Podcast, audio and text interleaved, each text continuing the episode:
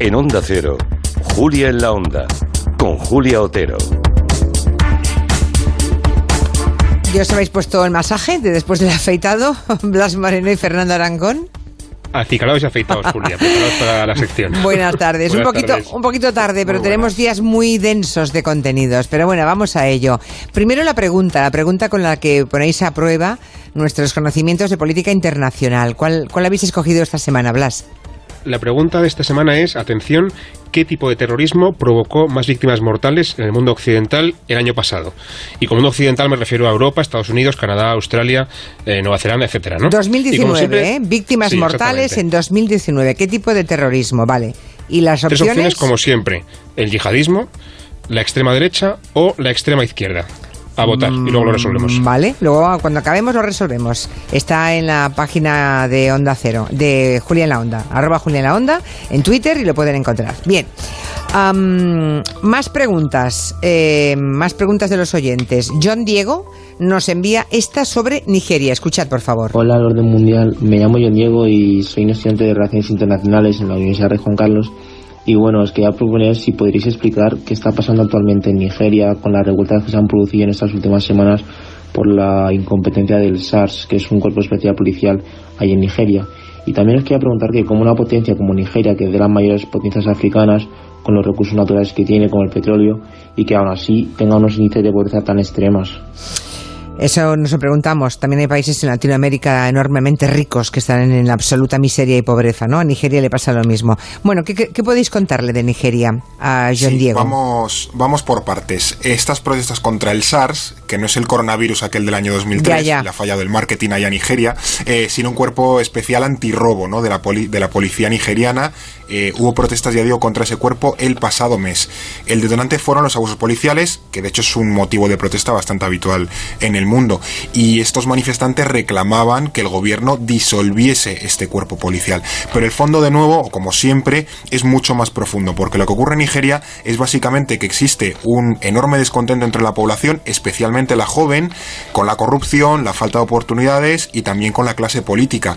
Pensemos que el presidente de Nigeria tiene 77 años y lo que le afean es que existe una brecha generacional enorme y no gobierna para el país, porque pensemos que en Nigeria el 60% de la población tiene menos de 24 años, el 60%, es decir, es un país muy muy joven. Y luego en cuanto al petróleo, efectivamente Nigeria es uno de los eh, principales países productores de, crudo en el mundo, pero también es otra de las víctimas, si tú ya lo has comentado, Julia, de lo que se llama la maldición de los recursos naturales, porque ese petróleo que es explotado históricamente por compañías occidentales, pues apenas deja riqueza en el país y lo poco que deja acaba perdiéndose en corruptelas, ¿no? Es un poco que pasa lo que pasa en, eh, bueno, países vecinos como Guinea Ecuatorial o Angola, ¿no? Que también producen mucho petróleo, pero bueno, ya sabemos que mm, esa riqueza nunca llega a la población.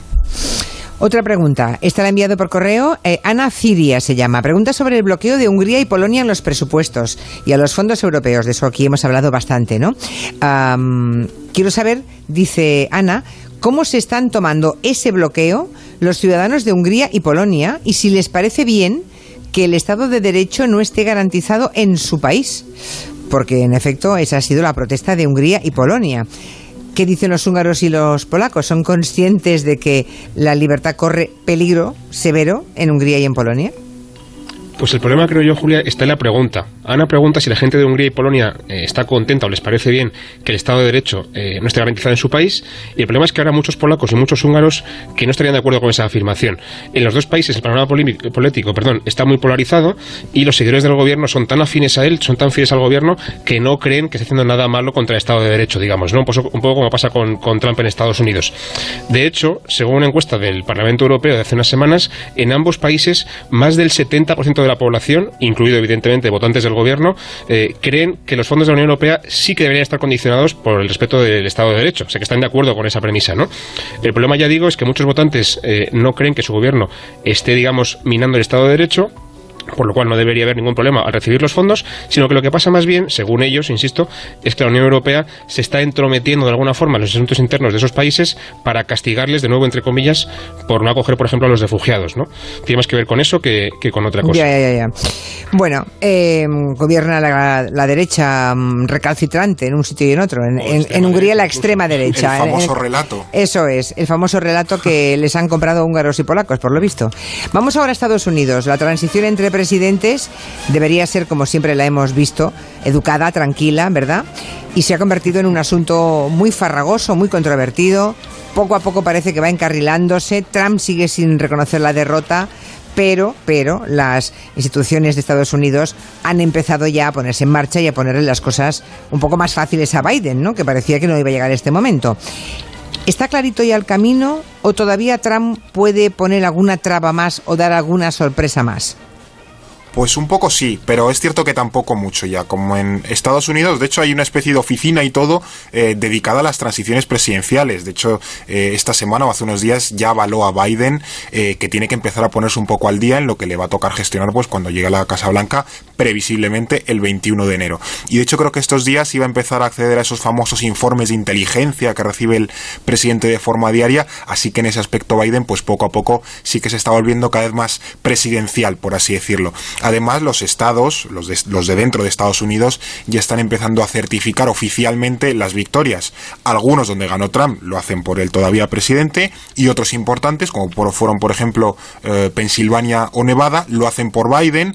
Así que esa incógnita que quedaba ahí de que los republicanos pudiesen jugar al límite ahí un poco con las leyes para poner la cosa a su favor, parece que se diluye, ¿no? Tampoco hay que engañarse. Eh, Trump no va a reconocer nunca su derrota y él siempre mantendrá que le hicieron tongo. Pero lo cierto es que su baraja de cartas cada vez tiene menos Tiene menos jugado, claro. Eh, ¿Y creéis que el día 20 de enero va a estar allí físicamente para dar la bienvenida a, a Biden? No lo creéis, supongo, ¿no? ¿O sí? Ufalo, pues sería muy simbólico que no estuviese. Sí, sí, sí, sí. Ya, pero pues es verdad, es una buena pregunta. Yo casi apostaría porque no estará, ¿eh? Ya que te digo.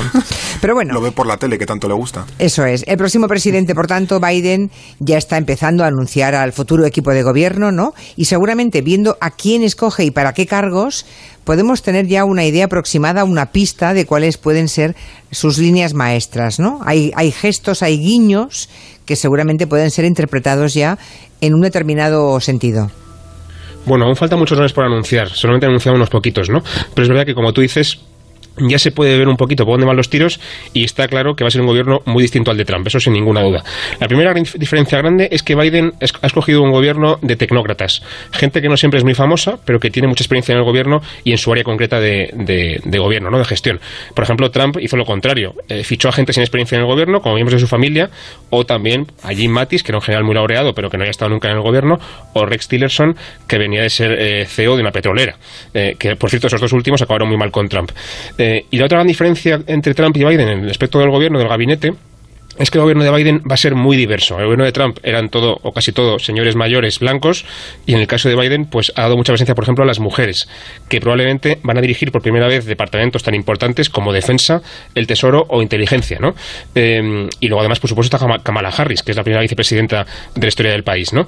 También, vamos a tener, por cierto, al primer latino dirigiendo el Departamento de Seguridad Nacional, que es el equivalente al Ministerio de Interior, responsable, por ejemplo, de temas de inmigración.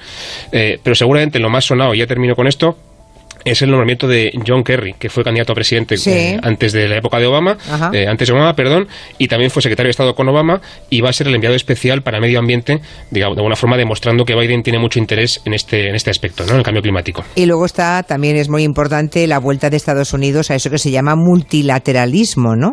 La vuelta al tablero internacional después de la época ensimismada de, de Trump, pensando solamente en América como primera potencia, hay una responsabilidad para con el mundo, Fernando. Sí, de hecho esa, esa vuelta al multilateralismo, o sea, Trump, perdón, iba a decir, no, no, no caer esa breva. Eh, Biden eh, ha apuntado muchas veces, eh, que es básicamente esto de negociar con todos los países para llegar a acuerdos comunes, en vez de ese estilo que tenía Trump de yo me lo hizo, yo me lo como, y negocio de tú a tú imponiendo mis condiciones, ¿no? esto, por ejemplo, se refleja en que Biden ya anunció que Estados Unidos volverá al Acuerdo de París, este sobre cambio climático, que paradójicamente la salida de Estados Unidos se hizo efectiva al día siguiente de las elecciones.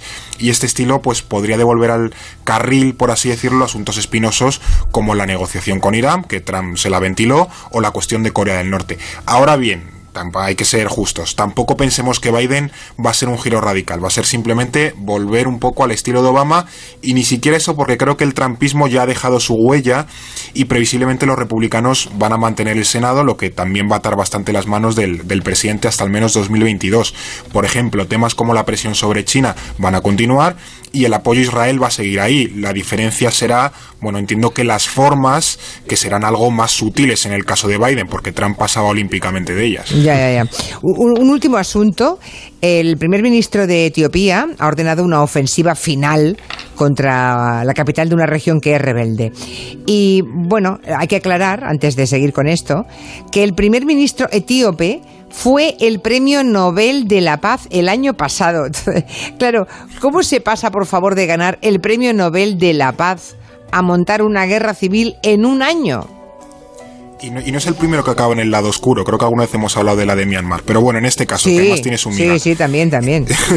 este primer ministro, que se llama Abiy Ahmed, eh, llegó al poder en 2018 y con muy buena voluntad inició un proceso aperturista en Etiopía, que era una dictadura.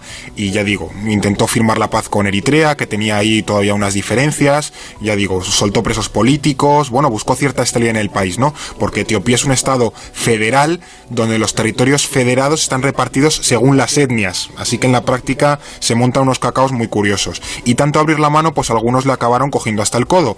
Uno de estos fueron, por ejemplo, los tigreanos, una etnia minoritaria, pero que históricamente ha tenido mucho poder, que ahora pues lo estaban perdiendo, ¿no? Así que dijeron estos tigranos que si Ahmed iba a seguir por ahí, que ellos se gobernaban su región y que lucharían para conseguirlo, armas incluidas.